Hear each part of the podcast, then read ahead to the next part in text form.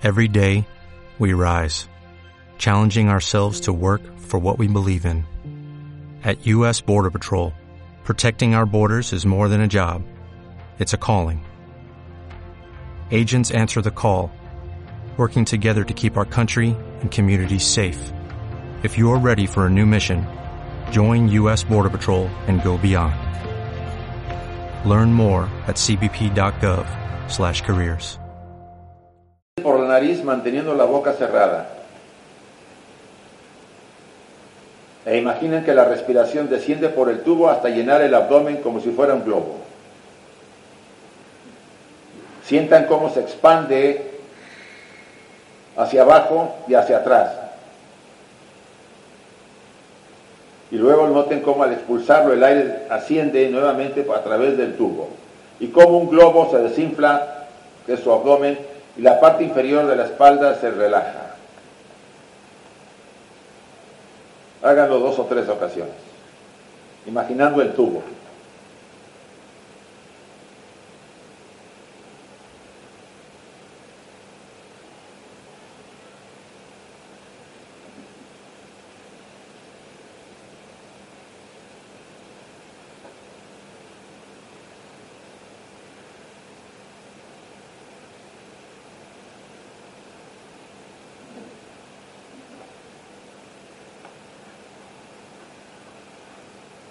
Bien.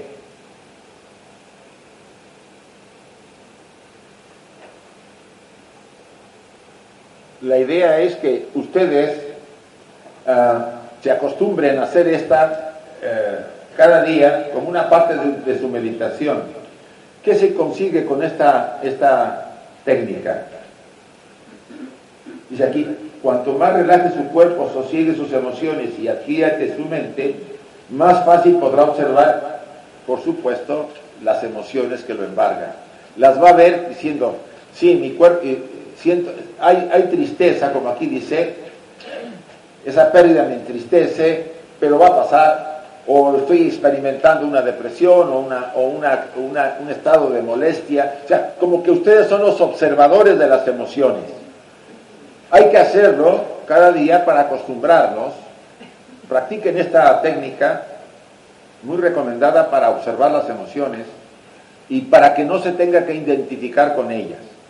Es básico hacerlo en el inicio del trabajo con la sombra. ¿Alguna pregunta sobre esta técnica? No es complicada, es bastante sencilla.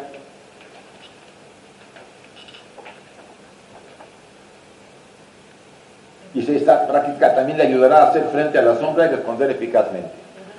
Sí.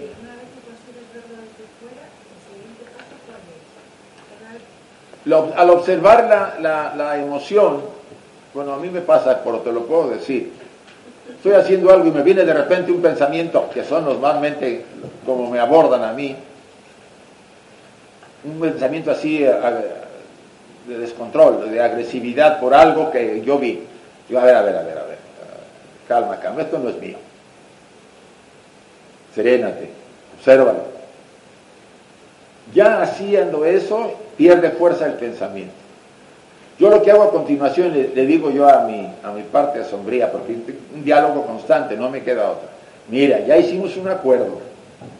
Yo te respeto porque te he reconocido y te acepto. Y te pido que me respetes a mí, porque yo ya te di tu espacio, ahora dámelo a mí. No me estés lanzando ese tipo de pensamiento. Y en ese momento desaparece. En mi casa. Yo llevo haciéndolo bastante tiempo. Entonces, no permito que entre cualquier cosa. Eh, el trabajo con la sombra no significa reprimirla o matarla, destruirla, no. Sí.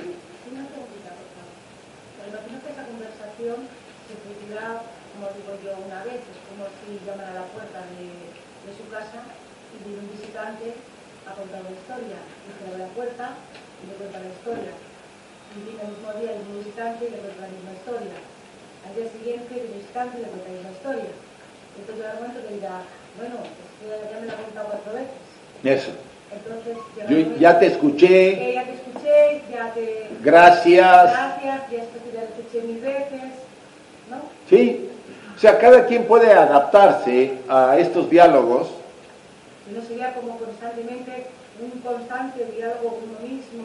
No, no. No, yo, yo siento que, mira, puedes tener pensamientos neutros, que me voy a tomar un café, que voy al supermercado. Eso no pasa nada. Solo cuando te entre algo que te descontrole. Por ejemplo, la, sí, la, agresividad, ¿no? Muy frecuente. Entonces decir, a ver, a ver. Eh, ¿por, qué esta, ¿Por qué esta agresividad? Es mía. Yo estaba bien, ¿por qué me voy a ponerme agresivo? ¿Sí? O agresiva. A ver, a ver. Y yo empiezo a dialogar en, mi estilo. Pero esta, el formato que yo les voy a dar ahorita, vamos a verlo toda la mañana, trata de que ustedes identifiquen y puedan ustedes hacer ese diálogo y verán que se va calmando, por ejemplo, un enojo en familia. ¿Sí? Eh, que mi padre hizo esto y a mí no me... Bueno, vamos a suponer, ¿no? Mi padre llegó borracho, por decir algo, ¿no? Y insultó y no sé qué. A ver. Pues sí, me, nos hace sentir a todos mal ver a nuestro padre así. Yo no digo que nos volvamos fríos, sino que nos volvamos observadores y no quiere decir que no me esté afectando, pero estoy observando, porque si yo me dejo ir por, eh, llevar por la ira, ya perdí la capacidad de hacer el cambio, ¿vale? Porque no quiere decir que mi padre llegue molesto, eh, alcohólico y yo no diga nada. No, no, no, se trata de ser, no se trata de ser indiferente, se trata de estar diciendo, mira, nuestro padre está así, lamentable que siga así, pero yo estoy calmado internamente. Ahí empieza la sombra a decir, de acuerdo, Estoy de acuerdo contigo, no voy a intervenir así. El trabajo con la sombra nos lleva a integrarla, no crean que toda la vida va a ser así. Sí, de esos hay muchos. Y ella es especialista en traerte recurrentes. Sí, sí. Es su manera de manejarte. Te estás dando y dando y dando y, y como sabes que te cansas, entra. No, Depende, de, ahora sí, como siempre hemos dicho, depende del sapo la pedrada. Si tú tienes cierto desarrollo y estás trabajándote seriamente, pues cuando esa parte nota que ya no te hace reaccionar, pues buscará otra manera de hacerlo. Hasta que de repente hay una especie como con un amigo que pues no es que sea mal bienvenido ni bienvenido, pero que está ahí todo el tiempo y tú nomás lo ves y dices hola y él te dice hola y nomás no se mete nadie con nadie. Ese es el proceso previo a la integración. De repente algo de eso se mete. ¿Se acuerdan lo de la historia de la loba? Que lo he contado tanto, donde la loba se mete dentro de la persona y se integra. Eso es es lo que se busca. Pero como la parte interior de la psique no va a, integrar mientras yo esté luchando contra ella, o sea, mientras ustedes luchen con la sombra, que es luchar, reprimirla, negarla, decir, no, yo no soy el malo, el malo es el otro, o sea, eso se llama proyectar, no puede haber integración, tiene que haber aceptación. Y aceptar no quiere decir que me vuelva así, sino decir, tú tienes tu lugar, yo tengo el mío y convivimos hasta donde podemos. Y un día se, integra. Y ustedes van a adquirir una energía que no se imaginan. Porque esa parte de nosotros tiene mucha energía porque la hemos reprimido mucho. Y ahora volverá a nosotros todo. Seremos más equilibrados. Y no significa que seremos indiferentes, al contrario. Seremos firmes, pero con más ecuanimidad y con más equilibrio. Porque sabemos los dos lados ya cómo están. Y compadeceremos más a la gente, nos seremos más compasivos porque nos daremos cuenta que cuando la persona está luchando contra sus propias oscuridades, pues sigue en la ira y, siendo, sigue siendo poseído. El poseso está poseído. Cuando ven ustedes que se enoja alguien y parece que se, se le metió un demonio, pobrecito, está controlado por esa energía. Algún día, alguna vez tuvimos nosotros. Yo a los siete años me decía mi mamá, parece el demonio encarnado. Pues sí, Así de calibre era yo, ¿no? El enojón, muy enojón. Entonces, pues todos vamos trabajando para que eso se vaya acercando, pero de una manera más amable y se integre. ¿sabes qué pasa? A mí, por ejemplo, lo que me da como un poco de miedo, porque Vicente en Girona nos decía, ¿no? Que un, nos puso el ejemplo de un padre que sintió mucha agresividad, mucha rabia y llegó a matar a su hijo. Entonces, a mí me da miedo cuando dices aquí, ¿no? Lo de saber cuál es tu capacidad para hacer bien y también de qué crímenes eres capaz. Entonces, a mí me da un poco de miedo, como que parece que si acepto esa parte de mí, de mi sombra, que puede ser capaz de, cometer un crimen, a mí me da muchísimo miedo. Mira, la fórmula es, eso la hizo Ken Wilber. Conocen a Ken Wilber, es una de las grandes figuras de la, de la corriente transpersonal en Estados Unidos. Él dice, reconócela, acéptala, pero no te identifiques con ella. Eso es lo que falta. No me voy a identificar. ¿Qué significa? Te doy tu lugar, te acepto, ya no te voy a negar, no te voy a reprimir, pero tú en tu espacio y yo en el mío. Y cada vez que venga el momento y empiezo el diálogo, para eso es el diálogo, para mantener, mantener, hasta que llegue el momento en que se integre. No en todos es igual el mecanismo de integración, porque dependerá de la evolución de cada alma de, de las que somos. Si ya nos hemos trabajado en el pasado, puede haber más facilidad. Pero si aún no nos hemos trabajado, va a ser más laborioso. Pero es la única manera. Cuando decía el Maestro Jesús en un no sé qué pasaje, no me acuerdo, dice, eh, no resistáis al mal. ¿Se acuerdan? No, pues si no han leído la Biblia, no. Él dice en un pasaje, no resistáis al mal, sed mansos como palomas y sagaces como serpientes. Está canijo eso.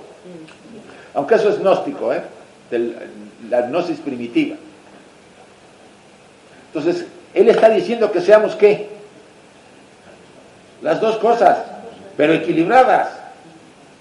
Que no nos posean.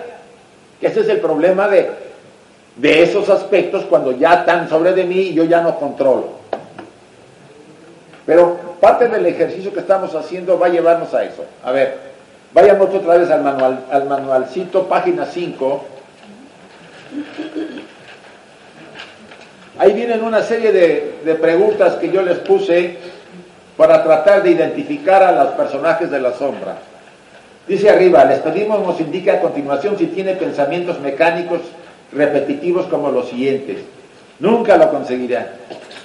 Soy demasiado estúpido. Soy demasiado gordo o gorda. Necesito llegar muy alto. Ya lo haré mañana. Por supuesto, hay otros pensamientos también que no están indicados. A ver, sin que me lo digan, ¿tienen pensamientos de este tipo? ¿O no? Bueno, entonces les voy a, a, pedir de favor que lo marquen, si es alguno de esos, o abajo lo señalen, uno por lo menos. O todos. Pues sí.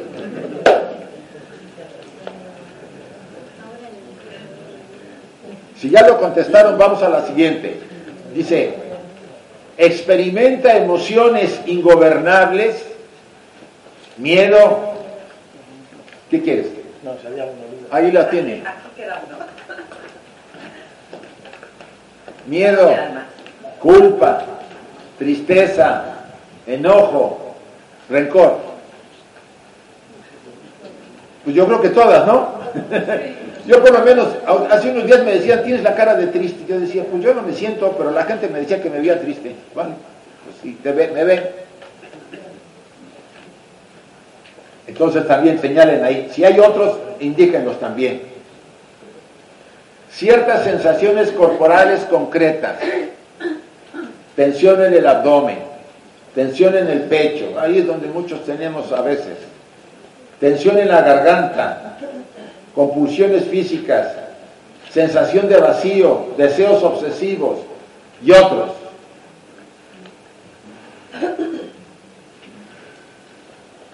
Aquí me gustaría que tratáramos el tema, porque ustedes van a ver que dice, y el canto de las sirenas, ¿sí? ¿Lo han visto en su manual? Ustedes preguntarán, ¿cuáles sirenas? Me gustaría comentarles de paso rápidamente el mito de Ulises. Ah, o Odiseo, creo que lo conocen la mayoría, porque lo han pasado en películas, Homero lo escribió, pero a veces si no han leído la obra, pues lo han de haber escuchado en otras cosas. Cuando iniciamos el trabajo con la sombra, o el otro, así también le llamamos, puede ser de ayuda a explicar el mito de Ulises o Odiseo, un mito que nos enseña lo que podemos hacer cuando nos vemos arrastrados por los fuertes vientos de la emoción, estancados en las pautas repetitivas de pensamientos o atrapados en una conducta compulsiva. ¿Sí? Conductas compulsivas, pensamientos repetitivos, como acababa de decir una chica, pautas estancadas de ira, constantemente me enojo, etcétera, etcétera. La historia, el mito de Ulises nos dice mucho de eso. A ver si se ve bien. Vale. Se los explico más o menos. Acá sale durante los 10 años, saben que Ulises estuvo peleando en... Uh, todo empezó por una mujer. Todo empezó por una mujer.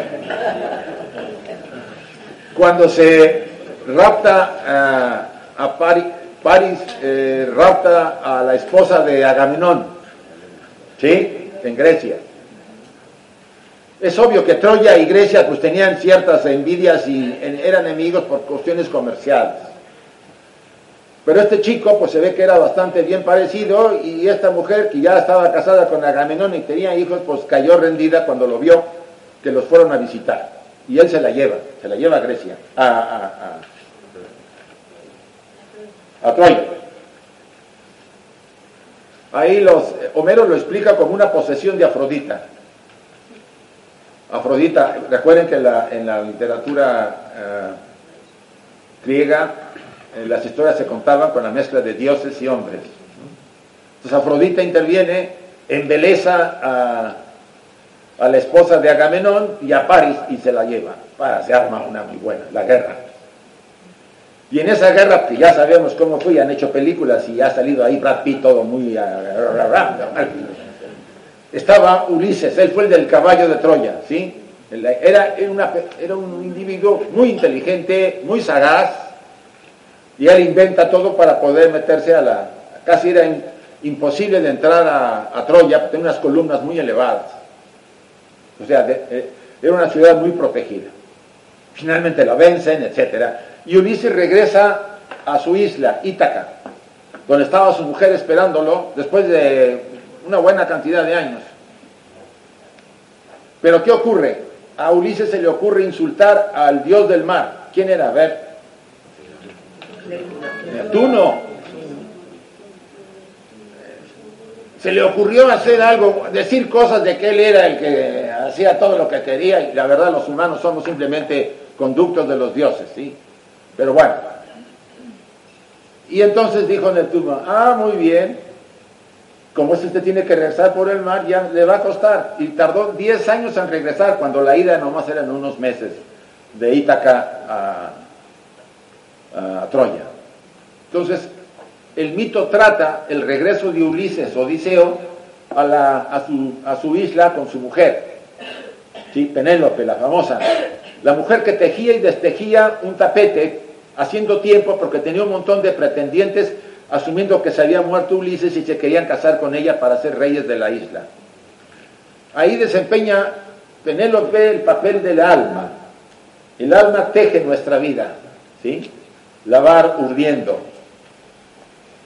Eh, por supuesto, en las primeras partes hay huracanes que hacen que las embarcaciones de Ulises eh, queden este, arrojados sobre unas islas, Ahí murieron muchos de los que iban en las embarcaciones. Después fueron llevados a África, al país de los Lotafogos, eh, donde se tuvieron que huir porque eran caníbales los que los estaban persiguiendo.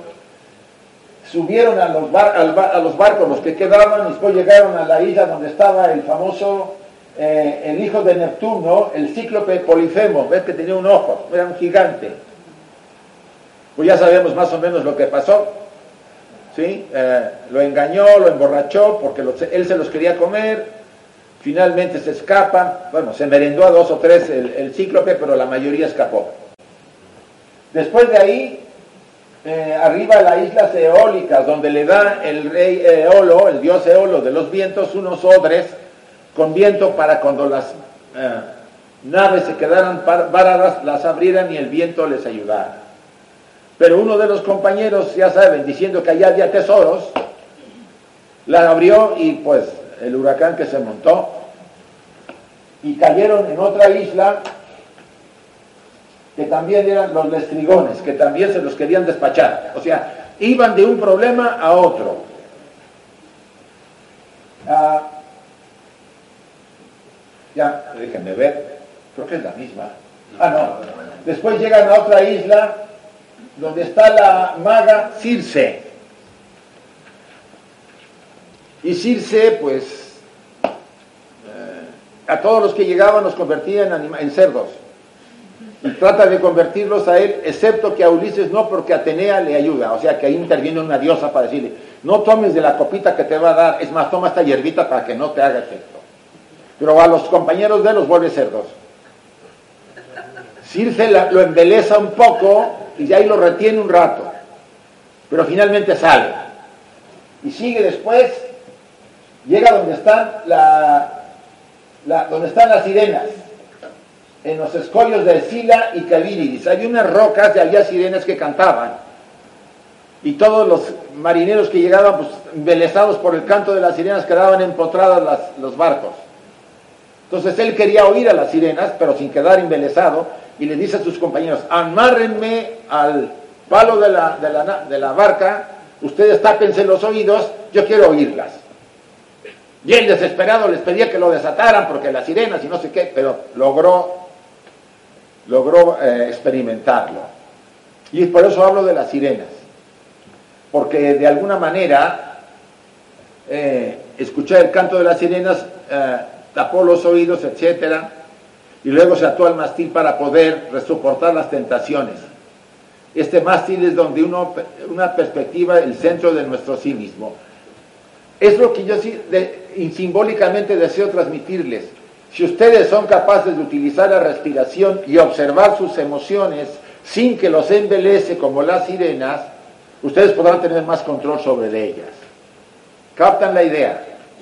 Ulises pasa por un montón de problemas, pero son problemas psicológicos. Circe, y lo tenía con las mujeres, ¿eh? con su parte femenina, porque todas son mujeres, excepto Neptuno, que era el rey de los mares. Pero recuerden que Neptuno hablando simbólicamente, tiene que ver mucho con qué? Con las profundidades. ¿Mm? Eh, es uno de los planetas eh, transpersonales, etc. Tiene una serie de significados eh, bastante interesantes. ¿Y qué pasa entonces acá? Finalmente, regresando al anterior, Ulises, ah, y después cae a otra isla donde estaba la, la maga Calipso. No, una ninfa. Y la ninfa sí se enamora de él y lo retiene muchos años. Hasta que finalmente eh, Atenea interviene con Zeus y le dice, ya suéltenlo, hombre, ya, ya, ya, ya la pasó mal. Entonces va eh, Hermes o Mercurio a decirle a la ninfa que tiene que dejar ir a, Ulises y lo deja ir. Entonces él ya estaba solo porque ya se habían muerto todos sus compañeros. ¿Qué significa eso? ¿Quién eran sus compañeros? Parte de la estructura de Ulises, de nosotros. Todos esos que son fisgones, curiosos, que están llenos de deseos, son partes de nuestra estructura. Se fueron muriendo en todo el proceso. La última parte baja a los infiernos a, entrevistar a Teresias, que era el vidente que le podía decir cómo regresar a Ítaca. Pero fíjense, bajó a, las profundidades de él y lo entrevista. Bajo una serie de mecanismos que le dijo eh, Atenea que tenía. No, eso se lo dijo la ninfa Calipso. Tienes que matar a un animal para que la sangre la atraiga a todas las entidades, porque los, los seres en el, en el Hades pues, necesitan energía y la sangre la tiene y cuando se acerque Teresa lo detienes y le dices primero que te diga las respuestas, etcétera, etcétera. Vale. Eh, sale de ahí y ya, bueno, llega a otra isla, lo rescatan unas chicas, se va a su, a su isla y llega hasta donde está eh, Penélope, a, Ítaca, todavía tiene que eh, echarse a plato a todos los pretendientes porque mató a todos. Los pretendientes significan los pensamientos. O sea, si ustedes analizan el mito, están dando a entender todo un proceso interior de un ser humano. Pero lo que a mí me interesaba es que ustedes se dieran cuenta por qué Dios citaba tanto a las sirenas. O sea, el canto de las sirenas es muy importante que ustedes lo tengan presente. ¿Cómo voy a hacer para escucharlo sin que me posean las sirenas? Los pensamientos, las emociones, etcétera. La técnica de respiración me puede ayudar a observar las emociones y los pensamientos sin involucrarme. ¿Mm? Esa es parte de lo que vamos a hacer esta mañana, ¿vale? Déjenme regresar. ¿Dónde estábamos?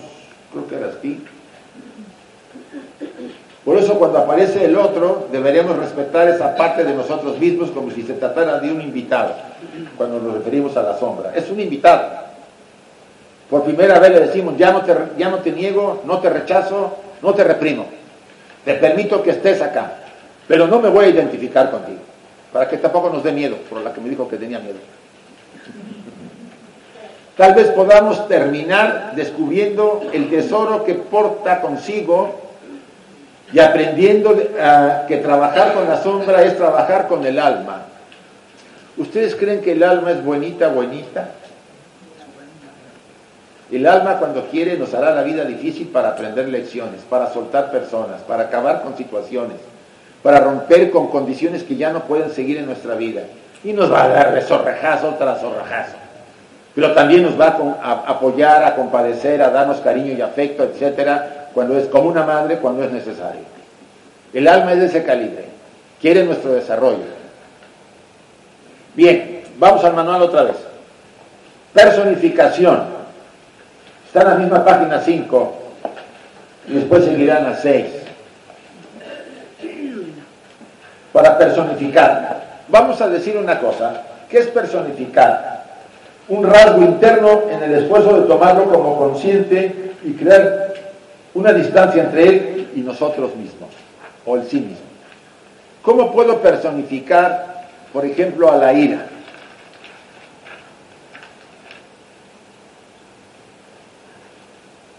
Para empezar, ¿qué es personificar?